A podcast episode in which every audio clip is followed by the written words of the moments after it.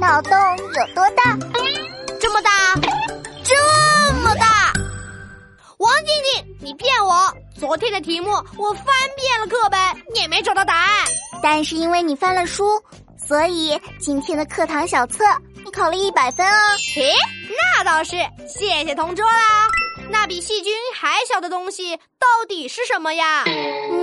嗯，你想听脑筋急转弯的答案，还是科学的答案呢？先听脑筋急转弯的答案吧。哼，答案就是细菌的儿子。哎，好有道理啊！这难道不是科学的答案吗？那科学的答案是什么啊？你看你书看少了吧？比细菌小的东西很多，比如病毒。细菌一般用光学显微镜就能看见，而病毒就得用更清晰一千倍的电子显微镜才看得见。哇，王静静，你知道的真多呀！病毒我知道，今年啊，因为新型冠状病毒，我待在家里不能出门，胖了好几斤呢。那是因为你在家吃个不停啊！